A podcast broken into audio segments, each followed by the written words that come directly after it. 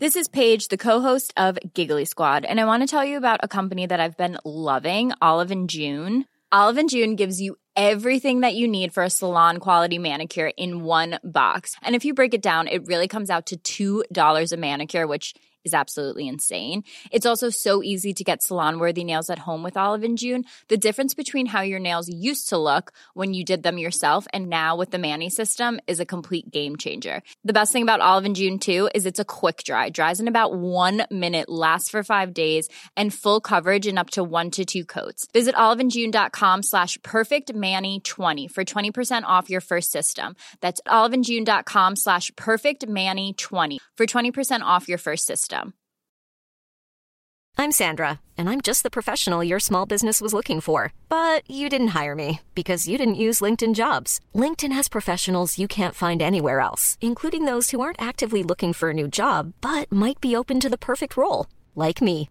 In a given month, over 70% of LinkedIn users don't visit other leading job sites. So if you're not looking on LinkedIn, you'll miss out on great candidates like Sandra. Start hiring professionals like a professional. Post your free job on linkedin.com/people slash people today. When you're ready to pop the question, the last thing you want to do is second guess the ring.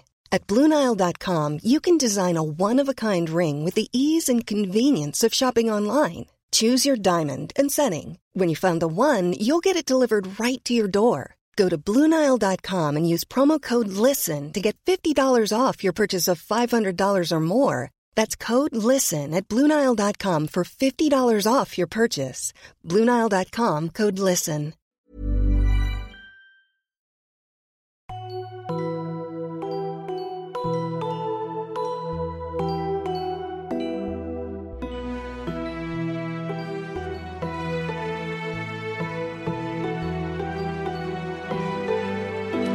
Und herzlich willkommen zu einer neuen Folge von Auf ein Butterbier, eurem Harry Potter Podcast mit Nadine und mit mir, Stefan. Hallo Nadine. Hallo Stefan. Stefan, was haben wir denn heute für ein Datum?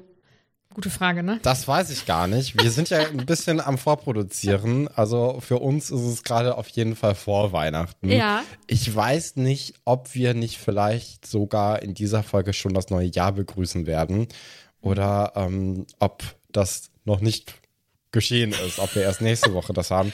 Boah, das ich hab ist wirklich ein bisschen unübersichtlich. Ich habe dich voll ins Messer laufen lassen, ne? ein bisschen, aber es ist nicht schlimm. Weißt du denn, welches Datum wir heute haben? Ich habe jetzt nämlich gerade versucht nachzugucken. Und ich bin mir überhaupt nicht sicher, wann, wie, welche Folge wo kommt. Ah. Also es kann sein, als entweder ist heute der 29. Dezember oder der 5. Januar. Also entweder wünschen wir euch einen guten Rutsch oder ein frohes neues Jahr. Eins von beiden. Ja, ich denke mal, äh, ein frohes neues Jahr müsste es, glaube ich, sein. Ähm, ist ja auch egal. Auf jeden Fall, äh, das neue Jahr steht vor der Tür, stand vor der Tür und wir hoffen, ihr habt auf jeden Fall einen ganz guten, ja, ein ganz gutes neues Jahr. Ja, im Buch ist ja auch das neue Jahr schon. Das ist sogar schon März oder so. Wie war das noch? Oder noch später? Ja, auf jeden Fall nach äh, Rons Geburtstag im März. Ja. Ja.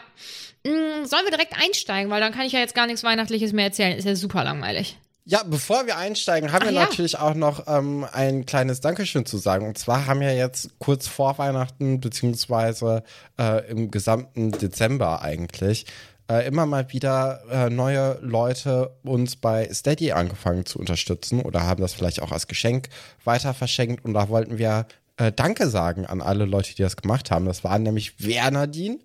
Das waren Mona, Stefanie und Niklas.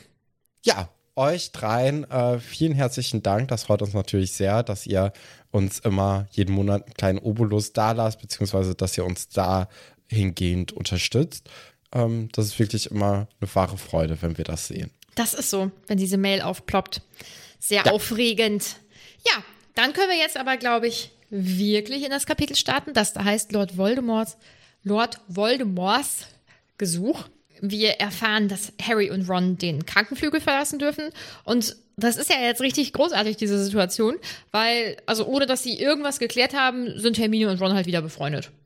Ja, also ich glaube, diese Schreckensnachricht, ne, dass da Ron irgendwie nicht so richtig ansprechbar war, das äh, hat den beiden ganz gut getan, insgesamt für sie. Ne? Problem ist natürlich immer noch, dass Ron mit Lavender zusammen ist. Und das funktioniert jetzt ja nicht so gut mit denen. Ja. Beziehungsweise auch Ron merkt man ja relativ schnell auch, der hat gar keinen Bock mehr da drauf. Aber der möchte es eben auch nicht selbst beenden. Ein richtiger Stoffel. Hier. Ist so, ja.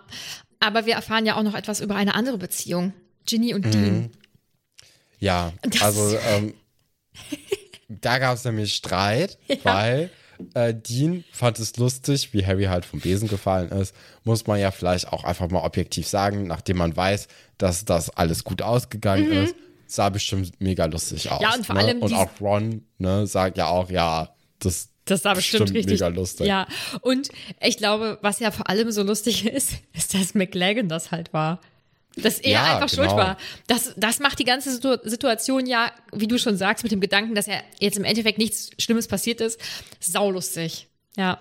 Ginny findet es nicht witzig. Ginny findet es nicht lustig und verteidigt natürlich auch Harry. Und Harry macht es ich, ich bin mir nicht so richtig sicher, ob geschickt oder ungeschickt. Eigentlich eher ungeschickt. Ne? Also. Ne? Weil er, er geht ja direkt davon aus, oh, ja, da hätten die sich ja nicht direkt trennen müssen. Oder sind sie noch zusammen? weißt du, wo du denkst, ah, also die Neugier verstehe ich, aber es ist vielleicht ein bisschen viel. Also, ich finde, je nachdem, welchen Maßstab man ansetzt, macht er das gut. Wenn man jetzt Ron als Maßstab nehmen würde, dann ist es mega gut. Wenn man Hermine als Maßstab nehmen würde, nicht so. Also ich finde, man merkt, Harry ist so was, was dieses ja, Soziale oder so betrifft. Emotional-Soziale, so, ja. Ja, da ist er so genau zwischen den beiden. Ja, das stimmt. Aber es ist so geil. Und Hermine ist ja nun wirklich nicht auf den Kopf gefallen. Äh, sie guckt ihn ja auch so ganz misstrauisch an und fragt ja auch, hä? Und wieso willst du das denn jetzt so genau wissen? Und so, ja, äh, einfach nur so. Mm. Und dann kommt ja Luna, äh, Luna sage ich schon, dann kommt ja, doch, Luna kommt zuerst, ne? Ja. Ja. Und ähm, übergibt Harry dann diese ähm, Pergamentrolle, ich wollte Papyrus sagen, aber das war nicht korrekt, diese Pergamentrolle. Und ähm, das ist halt offensichtlich dann die Einladung zum nächsten Unterricht mit Dumbledore. Und dann kommt ja noch so, also kommt ja so ein kleines Gespräch auf, ähm, wo Ron ihr sagt, hier äh, super Kommentare und ich fand's richtig gut und Luna sagt so, ja, so die anderen machen sich lustig. Ich weiß bei ihr manchmal nicht so genau, ob sie das schlimm findet oder ob ihr das teilweise auch egal ist. Ich finde, das ist bei ihr immer so schwer einzuschätzen, aber so grundsätzlich kann ich, also ich kann mir einfach nicht vorstellen, dass das ein schönes Gefühl ist, wenn die Leute sich die ganze Zeit wegen sowas generell über dich lustig machen. Ja. Ja, ich glaube nicht, dass es ihr egal ist. Mhm. Ich glaube, ähm, gerade so Kindern, das geht denen natürlich nah, wenn man die ganze Zeit oder wenn sich die ganze Zeit über einen lustig gemacht mhm. wird. Und auch bei Ron ist ja eh immer sehr vorsichtig, weil Ron ja oft auch einfach verletzende Dinge sagt. Ja. Und dass sie jetzt hier davon ausgeht, dass das auch wieder verletzend gemeint sein könnte, ähm, würde ich auch direkt so sehen, weil einfach das die Vorgeschichte von den beiden ist. Und äh, deswegen ist es eigentlich ganz schön, dass Ron jetzt hier auch mal so ein bisschen was Positives an ihr lässt. Und äh, dann ja auch, nachdem Luna gegangen ist, sagt, ach, die, die mag ich schon eigentlich ziemlich gerne. Die ist, die ist lustig. Also klar, die hat so ihre Macken, aber. Ja, so ein bisschen the odd one out, aber halt, aber sie gehört halt trotzdem irgendwie dazu, ne? So, also. Ja, genau. Ja. Und dann taucht ja äh, Love Love auf. Und ist halt richtig sauer und ich kann sie so verstehen. Also Ron ja, sagt total. ihr nicht Bescheid, dass er aus dem Krankenflügel rauskommt und dann sieht sie ihn zusammen mit Hermine und dass Harry dabei ist, ist ja total egal. Also das macht null Unterschied für sie. Es ist jetzt nicht so, dass die, die ähm, diese Dreierklicke zusammen unterwegs ist, sondern für sie ist, ist halt Ron mit Hermine unterwegs, die obwohl sie ja auch ein Mädchen ist, vor Love Love Bescheid weiß, dass er aus dem Krankenflügel rauskommt. Und sie tut mir da richtig leid. Also sie ist halt auch richtig, richtig sauer und sie macht ihm wenigstens auch die Hölle heiß. Das hat er auch wohl verdient. Ähm, mhm. Ja, ob es jetzt am Ende was bringt.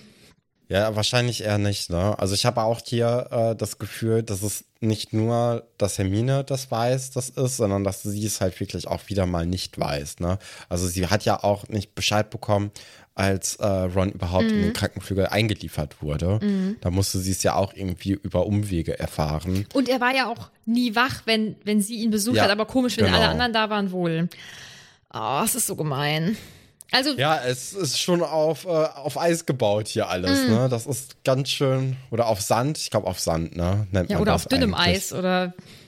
Ja, keine Ahnung. Also das ist schon nicht so, Ja. nicht so gut, diese Beziehung. Und äh, es tut so ein bisschen weh beim Lesen. Also, du würdest jetzt denken, wenn diese Bücher vorbei sind und nehmen wir jetzt mal an, dass Love Love und Ron Ron, nee, One One, dass beide überleben würden, dann heiraten die nicht und leben glücklich bis an ihr Lebensende.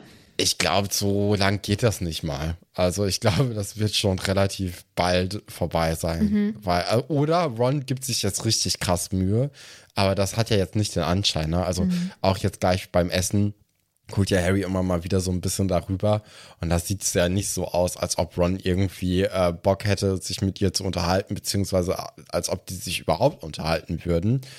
Und in dem Alter ist, glaube ich, so eine Krise auch so fatal erstmal. Also ich glaube nicht, dass man da sich rausarbeitet oder rausarbeiten möchte auch. Ich glaube, da ist man dann relativ schnell einfach so, gibt man sich geschlagen und sagt, naja, das war's nicht. Gucken wir mal, was, ob vielleicht irgendwie Was jemand Besseres anderes besser kommt? passt. Ja, und Hermine ist ja auch direkt so. Also die hat ja auch sofort gute Laune.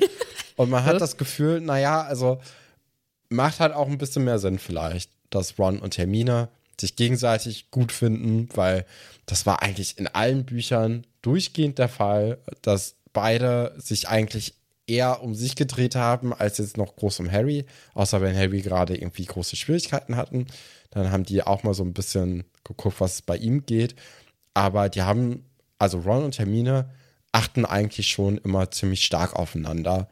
Und äh, ja, deswegen sehe ich die auch mehr als Ron und Lavender.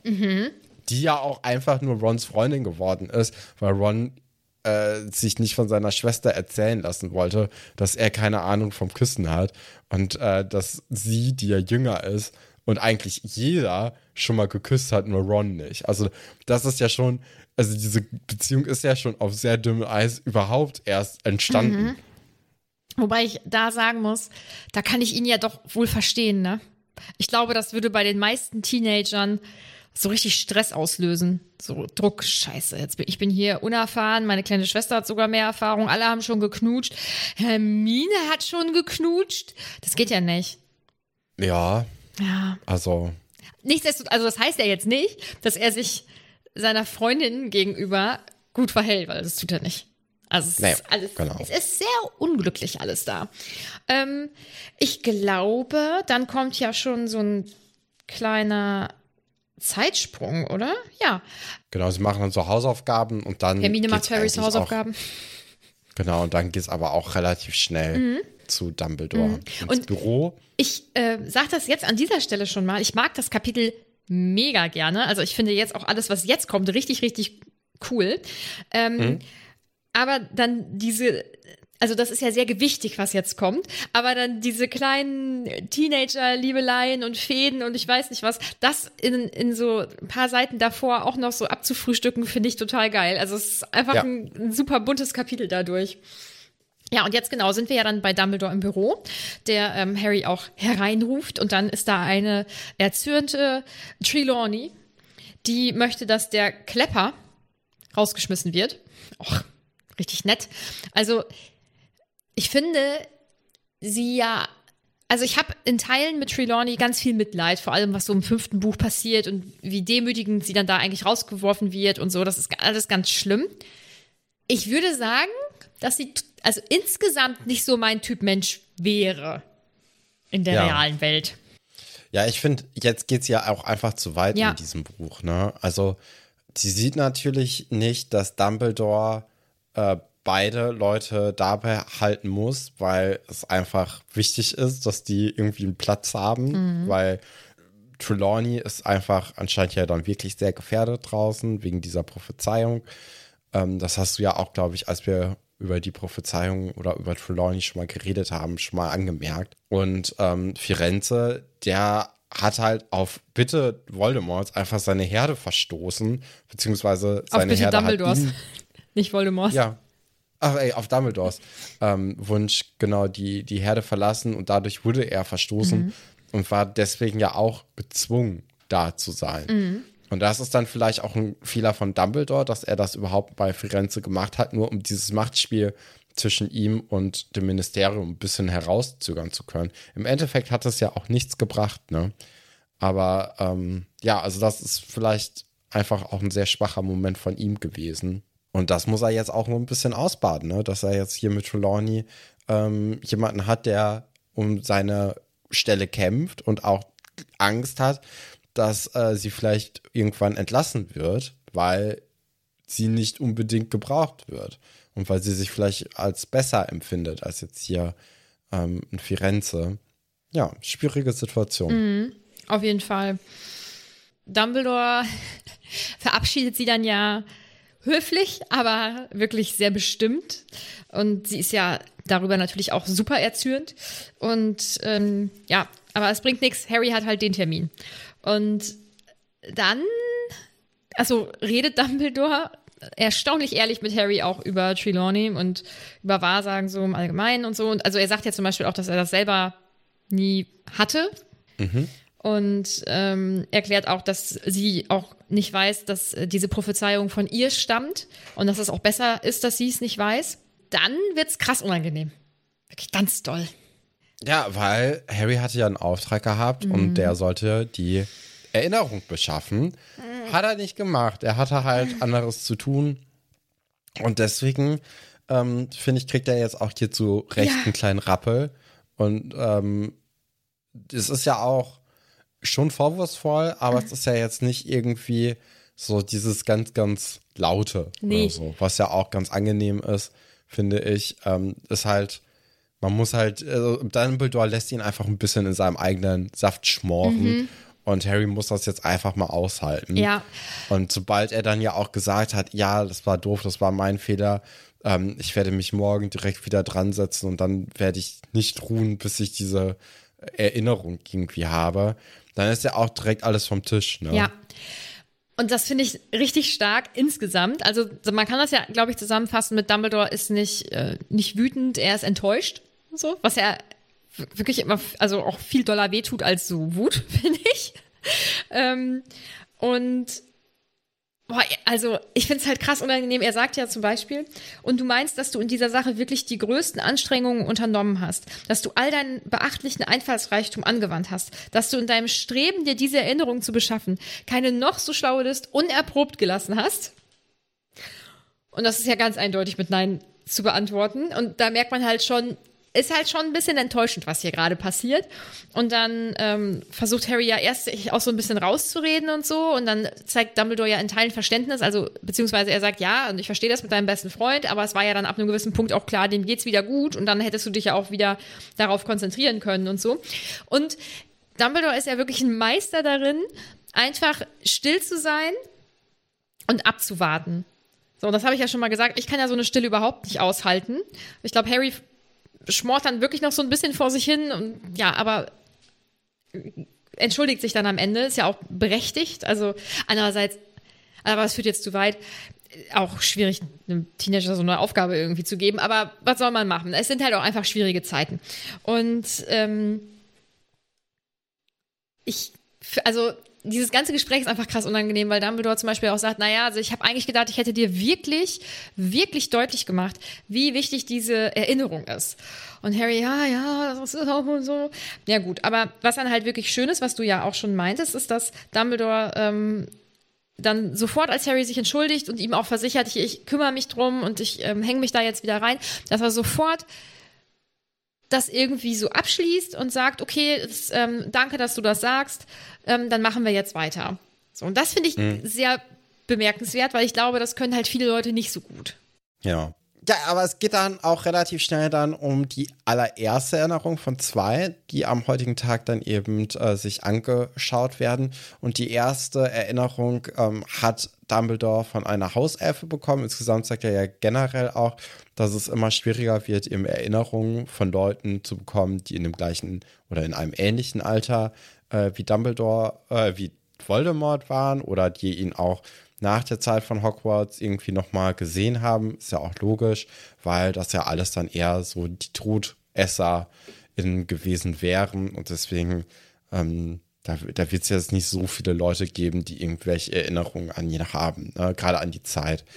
Ähm, und die erste Erinnerung ist eben von einer Hauselfe, die heißt Hoki und die hat ihn nämlich ähm, bei seiner Arbeit erleben dürfen, denn Voldemort hat nicht jetzt die große Karriere im Ministerium oder so angestrebt, sondern ist erstmal in so einen kleinen Laden gegangen, Borgen and Burke. Genau. ähm, dieser, dieser schöne, mucklige Laden aus der Nocturengasse, Mhm. in der ja auch Draco oder Harry schon mal waren.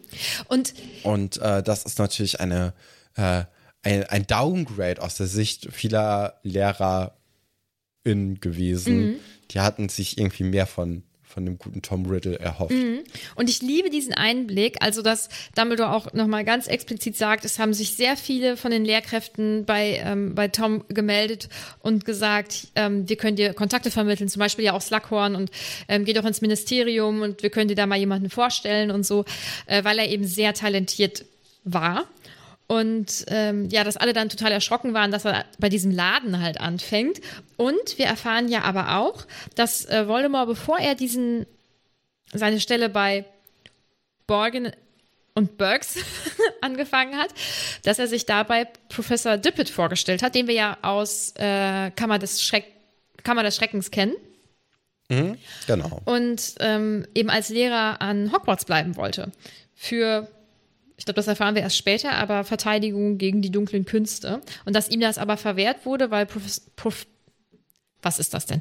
Professor Dippet ähm, sagte, er wäre noch ein bisschen zu jung. Und da sehe ich auch so. Also ich finde, Ja. so mit 18, dann bist du ja nur wenige Monate älter als der erste Jahrgang von, dem, von den Siebtklässlern, den du dann unterrichten wirst. Das ist vielleicht wirklich ein bisschen.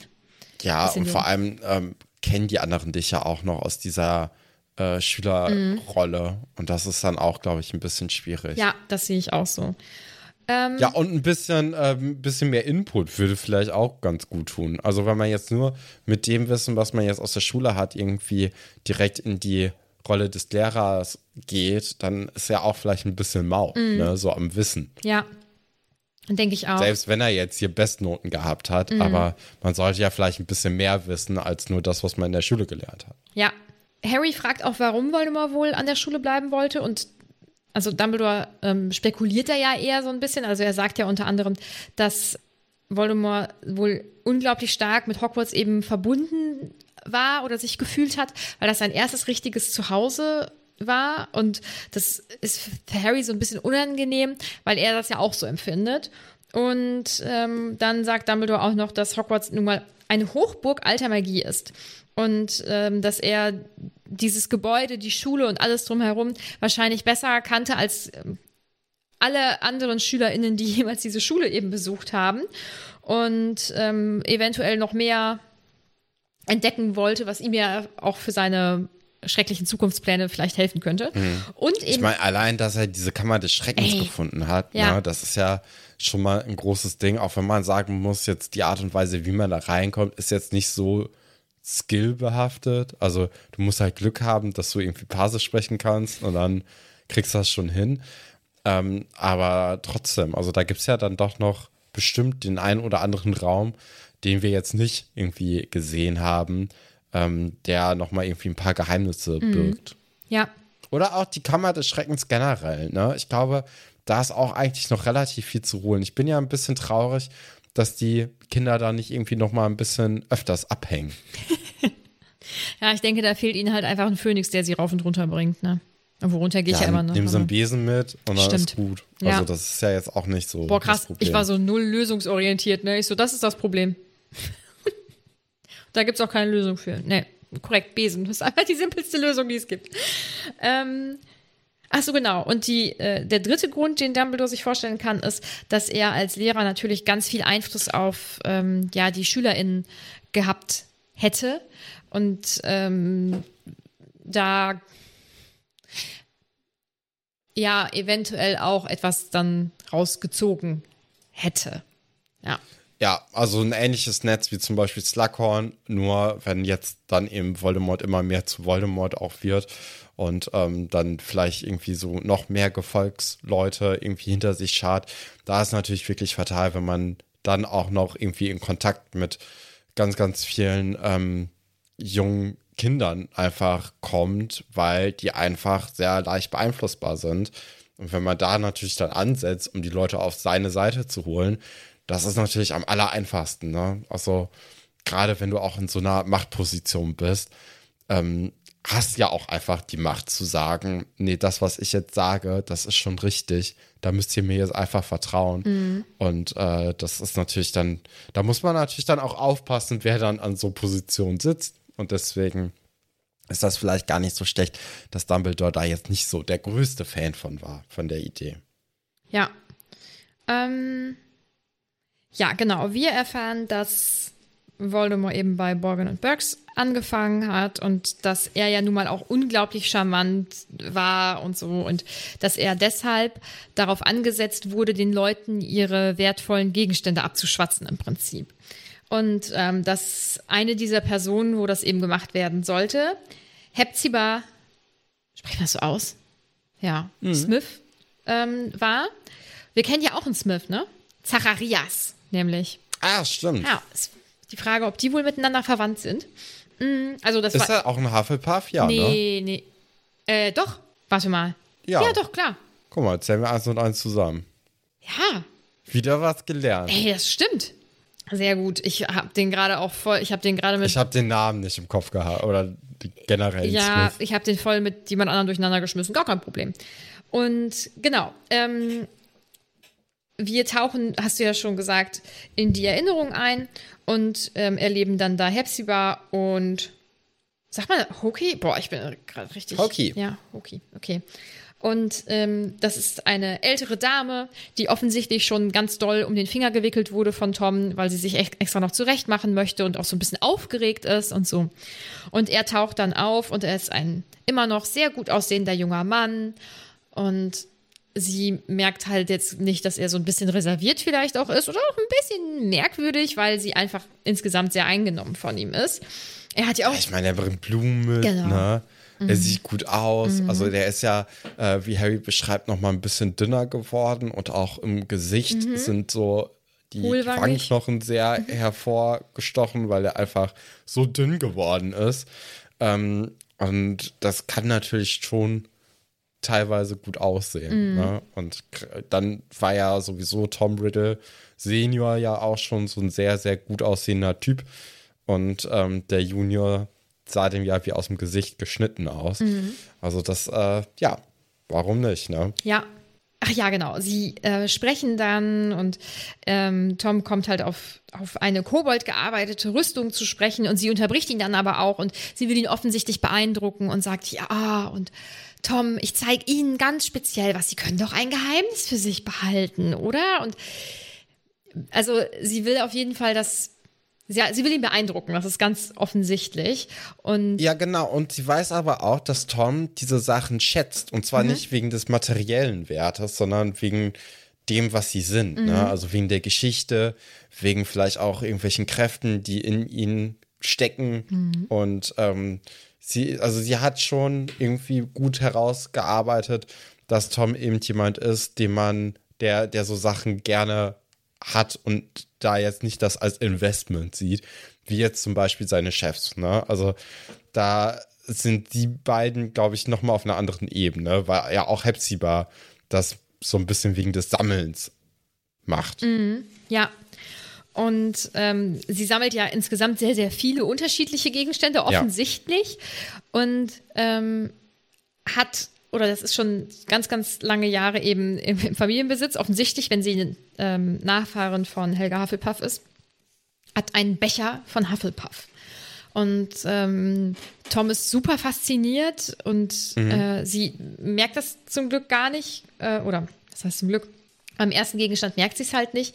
Aber Harry findet schon, dass in seinem Gesicht sich etwas verändert. Und das ist ja aber noch gar nicht das Krasseste, was passiert oder was äh, sie ihm zeigt. Sie zeigt ihm dann ja auch noch ähm, ein Medaillon. Und das ist offensichtlich das Medaillon von äh, Slytherin. Und das Medaillon seiner Mutter, ne? Mhm. Das weiß er natürlich ja zu dem Zeitpunkt wahrscheinlich schon, ne? Doch, doch, der hat ja in der Schule schon ähm, seinen Vater und seine Großeltern ja. umgebracht. Also das ja. ich denke, dass er das, dass er das schon weiß.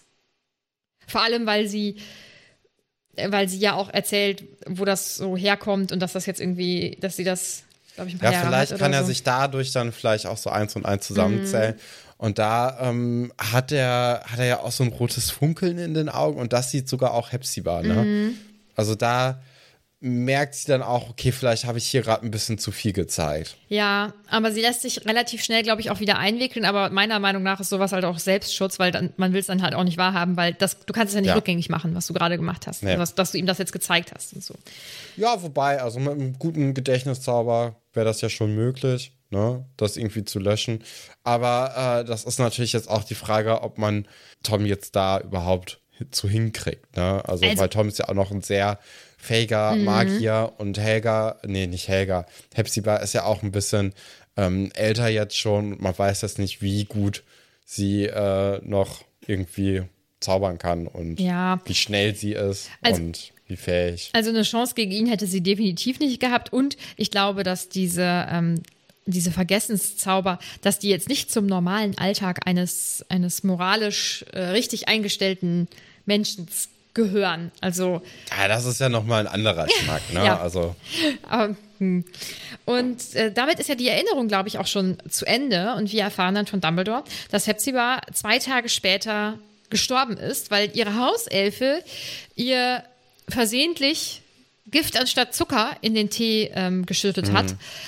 Die stehen ja auch bei mir immer sehr nah aneinander. Und die sehen ja auch so ähnlich aus. Also, es ist ja immer wirklich. Ganz so, verrückt, ganz verrückt. Jeden Morgen großes Roulette. So, oh, Gift? welchen Pot oder greife ich denn Zucker. heute? Ja, Ja, Und- vielleicht sollte man das mal irgendwie labeln Ja. Mhm. oder so. Das ist natürlich nur ein Spaß ne, an der Stelle. Ich habe kein Gift zu Hause. Ähm, Ja, und ähm, was halt so, was halt so traurig ist, ist, dass ähm, sie das ja gestanden hat und das Ministerium hat es halt auch einfach so hingenommen. Das ist eine logische Erklärung, klar, gar kein Problem. Und ähm, dann später kommt ja dann auch heraus, dass die Familie alles abgesucht hat und dass die eben diesen Becher und das Medaillon nicht finden konnten. Und es ist nun mal offensichtlich, was hier passiert ist und wer eben diese beiden Gegenstände hat. Und was ich hier so gerne mag, ist, dass ähm, wieder auf diese Trophäen eingegangen wird, die äh, Tom Riddle ja auch als er noch klein war und im Waisenhaus gelebt hat, äh, ja auch eigentlich eingesammelt hat. Also dieses Jojo zum Beispiel und so. Also die Sachen, die er Ja. geklaut hat, um, um die dann wieder wegzubringen. Und ich mag dann so diese Brücke, die da geschlagen wird. Finde ich weil das gut. kommt ja erst in der zweiten Erinnerung, ne? Diese Brücke zu den anderen Gegenständen. Oder nicht? Ähm, also hier steht, er wollte die beiden sagenhaften Trophäen, die ihm diese arme, törichte alte Frau zeigte, genau wie damals, als er die anderen Kinder in Ah, seinem okay. Bein- Ja, Ich dachte, das mit dem Angst machen, dass das wäre. So, die Zeiten sind vorbei, wo ich ihn mit einem brennenden Kleiderschrank zwingen konnte. Mm. ja, Bla, da kommt, stimmt, da kommt es auch noch mal wieder vor. Ja. Ja. Ähm, nee, aber ähm, ja, ganz, ganz schöner Rückschluss. Auch so ein paar Parallelen natürlich auch zu Harry, ne, die jetzt hier schon mal aufgezeigt wurden, Mhm. dass, äh, dass zum Beispiel Griff, äh, nicht Gryffindor, aber dass Hogwarts natürlich so das Zuhause ist Mhm. von, ähm, von Harry, aber auch von Voldemort. Und dass sie dadurch natürlich nochmal eine ganz andere Beziehung zu Hogwarts haben als äh, die ganzen anderen Kinder, die eine Familie haben und sich dann auch auf die Ferien teilweise ja auch freuen, Mhm. Außer Hermine. um dann wieder mit denen zu sein. Ja. Ja. Obwohl Hermine kann dann ja auch bei den Weasleys mal ein bisschen Stimmt. Zeit verbringen. Stimmt. Da freut sie sich ja, Ja. vielleicht auch drauf. Ja. Ich wollte noch auf eine Sache eingehen, das habe ich ganz vergessen. Wir erfahren ja, dass, ähm, dass Tom Riddle ja eigentlich alles erreicht hat in seiner Schullaufbahn. Ne? Hier diesen Orden und dann war er Vertrauensschüler und Schulsprecher. Aber eine Sache hat er nicht geschafft. Er war nicht Quidditch-Captain. Ja, was soll man dazu sagen? Es ist- ne? Schullaufbahn in Lame. die verkehrte Richtung. Ja, ist so. Einfach die falschen Prioritäten gesetzt. Ja, ähm, wir landen jetzt in Dumbledores Erinnerung, die zehn Jahre später ungefähr ansetzt. Und ich habe das mal versucht, so ein bisschen nachzuvollziehen. Ich bin mir nicht so ganz sicher, ob das alles so genau passt, aber ich habe es trotzdem einfach mal rausgeschrieben. Das müsste jetzt ungefähr das Jahr 1967 sein. Da ist Tom Riddle ungefähr 43 Jahre alt und er hat dann ja ab den 70ern auch so richtig losgelegt, sich seinen Weg an die Macht freizuräumen, wenn man das so nennen möchte. Also er ist jetzt noch relativ jung, finde ich. Also ich finde 43 nicht so alt, vor allem für das, was er bisher vielleicht alles schon gemacht hat und die Ziele, die er so verfolgt. Und er ist ja dann auch nur aber es kann doch irgendwie gar nicht, oder? Wenn er kurz Der ist nur nach der- 50 Jahre, oder der ist so 52 Jahre älter als Harry nur. Ja, und ich überlege gerade, wenn er da, wenn er 67 war und er dann 43 war, und das ist nur 10 Jahre Unterschied, ich glaube, da hat die Autorin wieder irgendwas komisch gerechnet. Oder ich habe was falsch rausgesucht. Weil dann wäre er ja 33 gewesen bei ähm, der vorherigen Erinnerung und ich dachte, da ist er nur kurz aus der Schule raus. Obwohl, da wird ja auch kein Zeitraum angegeben, wie lange er da letztendlich gearbeitet hat. Vielleicht passt das ja doch wohl. Genau. Ja. Ah ja, äh, er hat, also die Sachen sind natürlich verschwunden gewesen und dann hat er auch irgendwie seinen Ah, Job ja. Mhm. gekündigt, beziehungsweise ist verschwunden und niemand wusste, wo er ist. Ne? Aber jetzt ist er ja zum Aber, Glück wieder ja. aufgetaucht. Ne? Jetzt ist er zum Glück und wieder da. möchte einen grundanständigen Und, äh, Job ergreifen. Genau, bei Dumbledore nämlich Mhm. im Büro Und spricht er vor. das ist ja auch einfach nur, das ist so geil.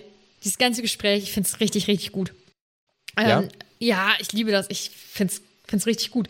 Also Tom Riddle kommt halt rein und Harry erschreckt sich richtig, weil ähm, seine Züge ganz anders aussehen und das innerhalb von zehn Jahren. Er ist ja nicht gealtert in dem Sinne, sondern seine Gesichtszüge haben sich komplett verändert. Es wird jetzt beschrieben, dass sie verbrannt und verwischt wären. Und Ja. äh, das irritiert Harry auf jeden Fall. Und äh, seine Pupillen ähm, sind noch nicht diese Schlitze, aber er sieht halt schon deutlich anders aus als vorher. Dumbledore lässt sich davon halt nichts anmerken, dass äh, Voldemort irgendwie komisch, anders, wie auch immer aussehen könnte. Er kannte ihn ja nun mal als äh, hübschen jungen Mann und ähm, nennt ihn auch weiterhin Tom. Das ist ja auch. Nee, das ist nicht das Erste, sondern Voldemort sagt erst, dass es eine gute Wahl ist, dass Dumbledore ja äh, jetzt Schulleiter ist. Ja. Und ähm, dann trinken sie ein Gläschen Wein zusammen oder einen Kelch. Ich finde aus Kelchen trinken nicht so cool wie aus Gläsern, muss ich sagen. Ja, Kelch hört sich so ein bisschen direkt nach Pott an, ne? Ja. So ein bisschen, ja. Irgendwie, weiß ich nicht. Und ein Wein, ich möchte das auch irgendwie angucken können. Nicht, weil ich dann aus dieser Farbe was rauslesen kann. Also ich bin jetzt keine Weinkennerin, aber irgendwie finde ich einen Kelch auch so, das ist dann so dick, oder? Ich weiß nicht, mir gefällt das nicht. Ähm, ja, genau. Dumbledore sagt dann, nun Tom, was verschafft mir die Ehre? Und äh, Voldemort oder Tom möchte dann eben ähm, darauf eingehen, dass er jetzt mittlerweile anders genannt wird. Und da ist Dumbledore direkt einfach ein richtig geiler Typ, weil er sagt, ach ja, ach sorry, du wirst für mich immer Tom Riddle bleiben, weil hm, das ist jetzt leider so ein bisschen ne, bei Lehrkräften, hahaha, mit ihren Schützlingen und so. Und ähm, Harry bemerkt dann ja auch direkt, dass sich diese Atmosphäre eben verändert, weil Dumbledore sich weigert, diesen neuen Namen zu nennen. So, Ja. Das finde ich schon ziemlich Ja, ist ja ein großes Powerplay, ne? Total, ja. Und ich finde Dumbledore insgesamt einfach komplett überlegen in diesem Gespräch, weil ähm, Tom ja beispielsweise dann auch sagt, ähm, dass es ihn wundert, dass er an der Schule noch ist, weil er ja eigentlich auch Größeres könnte, so nach dem Motto, und er könnte doch, also er, ihm wäre doch auch der Posten als Minister angeboten worden und so. Und Dumbledore ist dann einfach so bescheiden und sagt, ach nö, ach, das holt mich jetzt nicht so ab. Ich finde das mit dem Lehren dann doch schon ganz gut. Und ja, ich wurde ein paar Mal angefragt, aber das brauche ich ja jetzt nicht. Ne? Und dann sagt er aber auch, aber das haben wir ja auch gemeinsam. Ne? Also so nach dem Motto, ins Ministerium zieht Tom ja auch nichts. Ja. Also er fühlt sich auch zu etwas Größerem dann, dann irgendwie doch geboren. Und dann kommt die Anfrage von, von Voldemort, der ihm sagt, ähm, Professor Dippet hat ja gesagt, ich kann mich nochmal melden. Das ist jetzt auf jeden Fall später, als ich das ursprünglich ähm, geplant habe. Aber ich würde gerne hier als Lehrkraft eben anfangen. Und dann sagt Dumbledore, dass er weiß, was, oder er deutet es an, dass ihm schon bewusst ist, was, ähm, was Tom jetzt alles schon so erlebt und wahrscheinlich auch gemacht hat und sagt eben auch, wenn nur die Hälfte davon stimmen würde, dann wäre ich sehr betrübt. Und dann kommt so dieses typische, äh, die sind alle nur neidisch von Voldemort. Äh, hier, oh, hattest du noch Schüler-VZ oder so? Nee, Nadine, ich bin nicht so alt. Ey, das ist, da gab es halt Nee, auch. das, äh, ich habe den Untergang miterlebt, aber Ja. meine Eltern waren dazu sehr darauf bedacht, dass wir nicht zu früh Social Media Mhm. benutzen. da gab es ja auch so coole Gruppen und so. Irgendwie, äh, irgendwie dein Neid ist meine Anerkennung oder irgendwie so und dein, dein Hass, mein, weiß ich nicht was. Und so ich finde, das ist das gerade. Meinst du, dass so ein Voldemort wirklich denkt, naja, die sind alle nur neidisch? Glaube ich schon. Oh, Weil er ja schon sehr von sich selbst überzeugt ist. Er weiß ja auch, dass er viel kann. Und ich glaube, es ist sehr schwierig zu sagen, okay, man ist wirklich böse oder man, man macht falsche Dinge. So. Ich glaube, um das irgendwie ähm, sich selbst einzugestehen, braucht man schon eine gewisse Größe und auch Reflexionsvermögen. Und ähm, er sagt ja, er hat ja die Grenzen der Magie neu definiert. Und für ihn sind es halt hier wirklich alles Errungenschaften. Und deswegen sind das ja auch gar nicht Sachen, die er bereuen sollte, weil wofür denn? Also er hat ja wirklich Großes erreicht und geleistet und in gewisser Weise hat er ja auch recht. Es ist halt nicht so moralisch oder vielleicht richtig, ne? Und deswegen glaubt er schon, dass wenn Leute ihn kritisieren, dass sie dann vielleicht eher neidisch sind, als dass sie sagen, ja, du machst aber hier falsche Dinge. So, weil er sagt, naja, ich definiere hier die Magie neu. Sorry, wenn das jetzt nicht deinen Ansprüchen genügt. Und äh, da kann man sich ja auch ganz, ganz schnell in so einen ähm, Strudel reinreden. Und wenn man dann auch noch mit Leuten umgeben ist, die einem ja auch gut zusprechen und sagen, nee, du bist wirklich großartig, wir sind alle große Fans von dir, du bist toll, du bist unser Vorbild, dann nimmt man das ja auch vielleicht einfach gerne mal mit. Ne? Dann, man, also wenn man ja anfängt, irgendwie die eigenen Fürsprecher zu kritisieren, dann muss ja auch schon viel passiert sein in, bei dir selbst, dass du sagst, okay, ich gucke jetzt mal, ob die überhaupt alle so, so, so sauber sind. Ne? Das ist ja schon doch eher selten, dass man das macht. ja. Jetzt kriege ich diesen Spruch auch, glaube ich, nicht mehr so aus dem Kopf. Das, äh, naja. Diesen Neidspruch. Dieses Dein Neid ist meine Anerkennung. Achso, von ist so. SchülerVZ. Ja. Ich glaube, ich weiß, ich glaube, ich war nicht in dieser Gruppe, weil ich habe hab mir gedacht, ich mache mehr so edgy Gruppen, so richtig lustiger. Aber ich, ich versuche mal drauf zu kommen, wo ich, was meine so waren. Aber das wird, glaube ich, jetzt heute nichts mehr. Ach ja, dann geht es ja darum, dass, äh, also, dass Voldemort eben so ein bisschen auch angibt, ja, ich habe hier auch die Grenzen der Magie äh, auch überschritten und keine Ahnung was. Also er ist ja einfach ein ganz, ganz tippitoppi ausgebildeter Zauberer, möchte er sagen. Und Dumbledore korrigiert ihn dann und sagt, einige Formen der Magie, von anderen wissen sie, sie verzeihen mir erbärmlich wenig. Ist auch schon wieder richtig gut. So richtig einen reingedrückt. Aber da lässt Voldemort ja auch jetzt nicht so viel mit sich reden und sagt dann ja, ja, ja, hier und irgendwie die Liebe, bla bla. Ähm, da sind wir jetzt wohl nicht so ganz einer Meinung.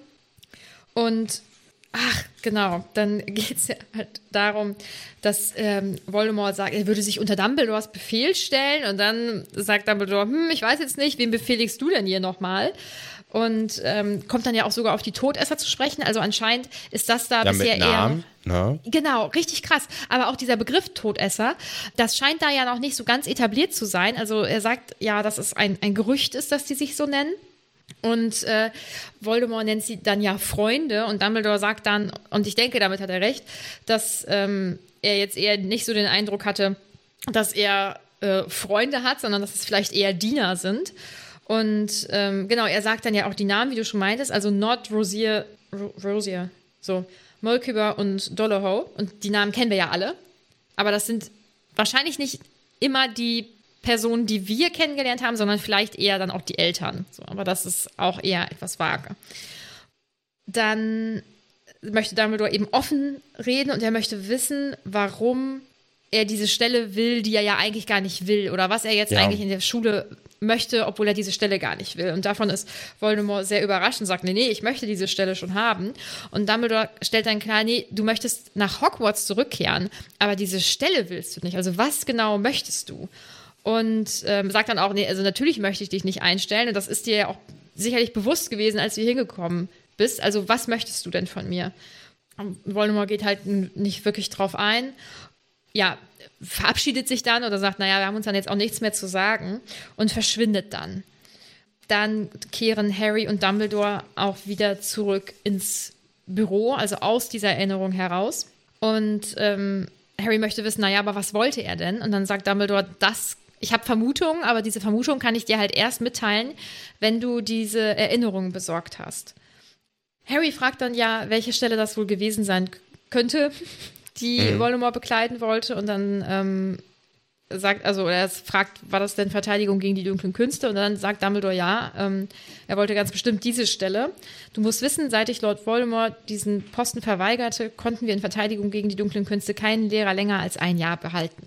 Ja, und dann ist das jetzt so der entscheidende Satz, finde ich, den man da rausziehen kann aus dem Kapitel dafür, dass vielleicht wirklich ähm, Snape am Ende des Kapitels Dumbledore umbringen soll, weil Snape, warum sollte Snape jetzt denn Verteidigung gegen die dunklen Künste übernehmen, wenn man doch weiß, es ist verflucht.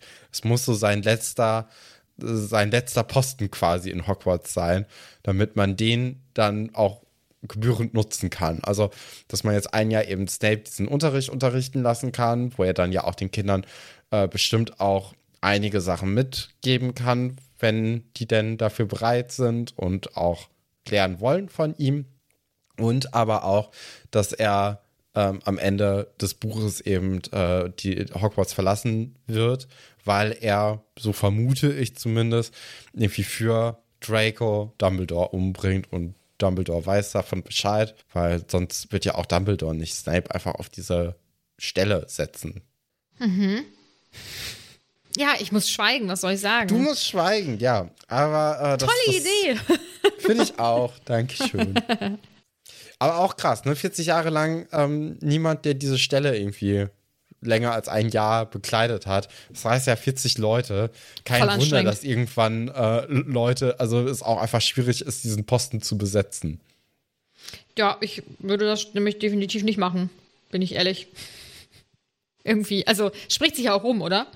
Ja, vor allem war ja auch die ähm, Art und Weise, wie jetzt die LehrerInnen aus dem Job entlassen werden, die ist ja jetzt auch nicht immer die ruhmreichste oder die Ja. ungefährlichste Art und Manche, Weise. sch- manche sterben. Ja.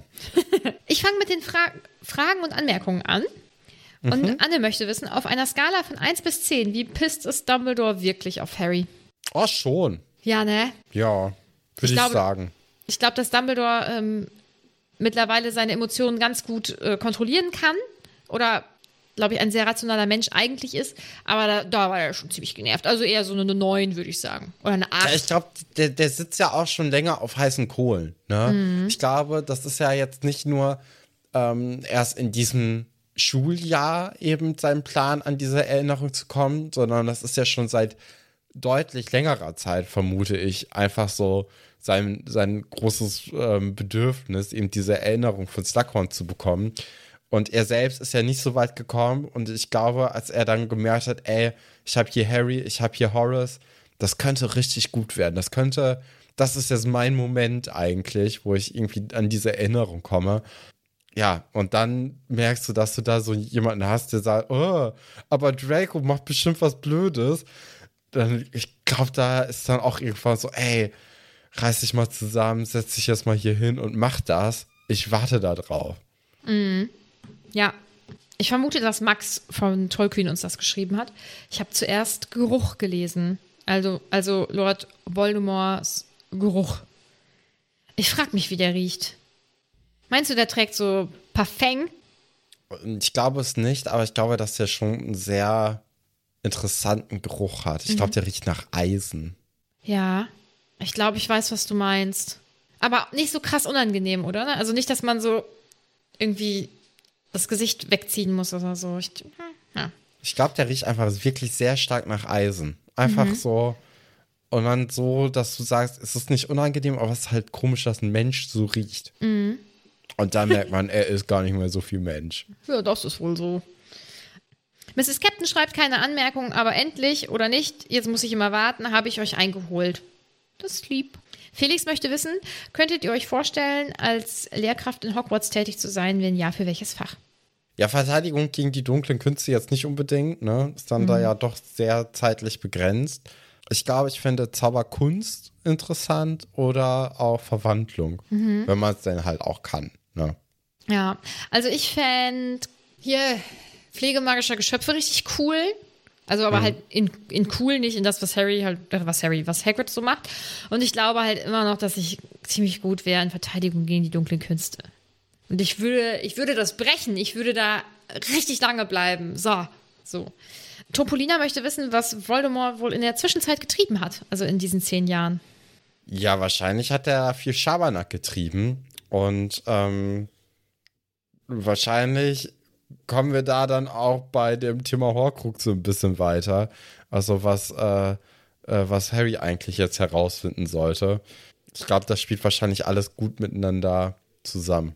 Und sie fragt außerdem, wäre Riddle denn ein guter Lehrer? Scheinbar möchte er sein schwarzmagisches Wissen unbedingt weiter, also schwarz in Klammern, magisches Wissen unbedingt weitergeben. Jetzt vielleicht nicht in Verteidigung gegen die dunklen Künste, aber so allgemein. Es gibt ja so Lehrkräfte, die einem fachlich richtig krass was beibringen können, aber wo menschlich vielleicht irgendwie nicht so der Funke überspringt und das wäre er wahrscheinlich. Ich glaube, ich hätte Angst vor ihm, aber ich glaube, dass der schon gut ausbilden könnte. Also rein ja, fachlich. also Snape ist ja auch kein guter Lehrer, ne? Obwohl Nee. er ja fachlich ziemlich viel Ja. weiß. Er hat auch, vermute ich, in seiner Kindheit schon ein Buch geschrieben, beziehungsweise äh, kommentiert. Der Halbblutprinz. Ach so. Nadine. Nadine guckte gerade bisschen ja, ein fraglich. bisschen irritiert. Ja, nee, also von daher und Mhm. deswegen glaube ich jetzt auch nicht, dass Voldemort unbedingt ein guter Lehrer wäre. Nee, ach, wahrscheinlich fehlt dann da doch ein bisschen was oder um fachlich, also um das, also, weil was vormachen, fachlich können ihm wahrscheinlich super wenig Leute nur. Was? Also so Dumbledore zum Beispiel. Ja, nee, wahrscheinlich eher nicht, du hast recht.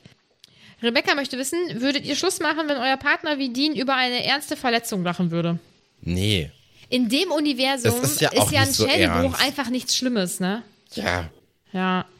Und die Frage ist halt, hat Dean in diesem Moment auf dem Besen gesessen und sich totgelacht darüber? Ich glaube nicht. Der hat wahrscheinlich im Nachgang dann darüber gesprochen und dann gelacht. Ist ja auch manchmal so ein bisschen Comic Relief und immer noch, McLagan war das halt einfach. Ich denke, er hat über diese lächerliche Situation gelacht, dass Ich glaube McLagan auch, so dass er gelacht hat, so, ey, und dann hat er diesen, diesen Schläger genommen Ja. und wollte dem nochmal so richtig Genau. zeigen, wie das geht.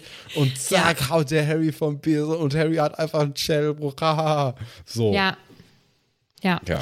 Aber so allgemein glaube ich, ähm, wenn, wenn ich mit jemandem zusammen wäre, der über so ganz schlimme Sachen lachen würde, also die, die ich moralisch total verwerflich fände, das wäre ja ein übelster Ick. Also das wäre dann, Ja, ja. also da, da, nee. Ja, nicht. das ist dann ja was anderes. Genau.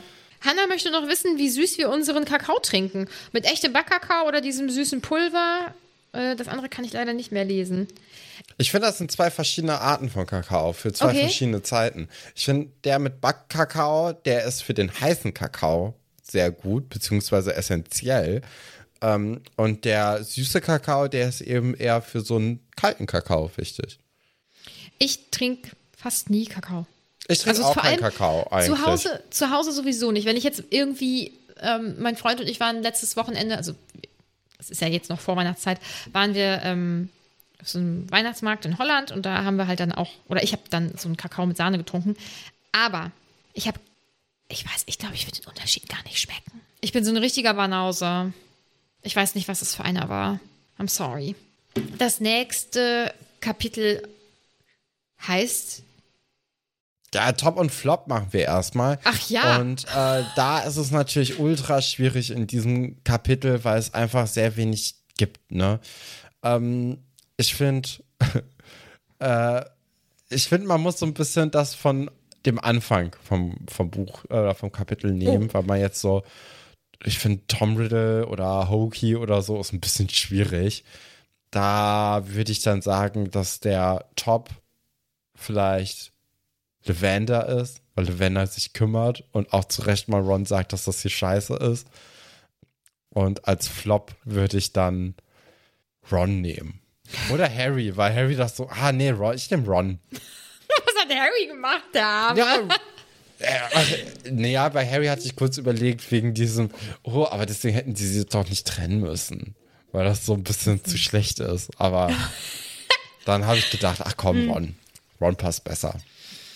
Ähm, mir fiel es ultra leicht, aber ich habe es mir auch super leicht gemacht. Ich habe halt äh, gut gegen böse genommen, ne? Ah, okay. Also ja. mein Top ist halt Dumbledore, mein Flop ist Voldemort, was soll ich sagen?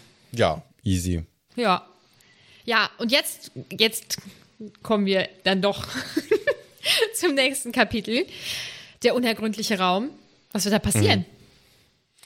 Das ist eine sehr schwierige Frage. Ich habe keine Ahnung. Der unergründliche Raum hört sich ja erstmal ein bisschen unergründlich an. Korrekt. Ähm, vielleicht kommen ja äh, die Hauselfen wieder und berichten Harry so ein bisschen was zu Draco.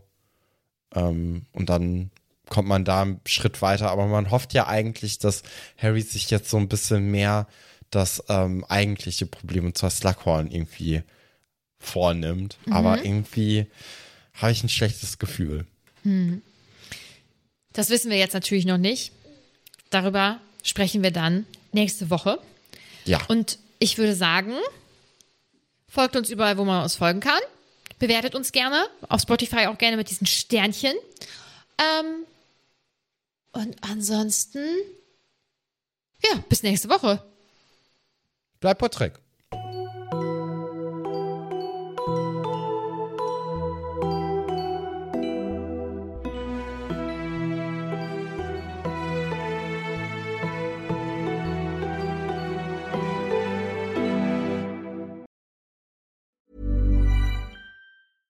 Mom deserves the best, and there's no better place to shop for Mother's Day than Whole Foods Market. They're your destination for unbeatable savings, from premium gifts to show-stopping flowers and irresistible desserts. Start by saving 33% with Prime on all body care and candles. Then get a 15-stem bunch of tulips for just $9.99 each with Prime. Round out Mom's menu with festive rosé, irresistible berry chantilly cake, and more special treats. Come celebrate Mother's Day at Whole Foods Market.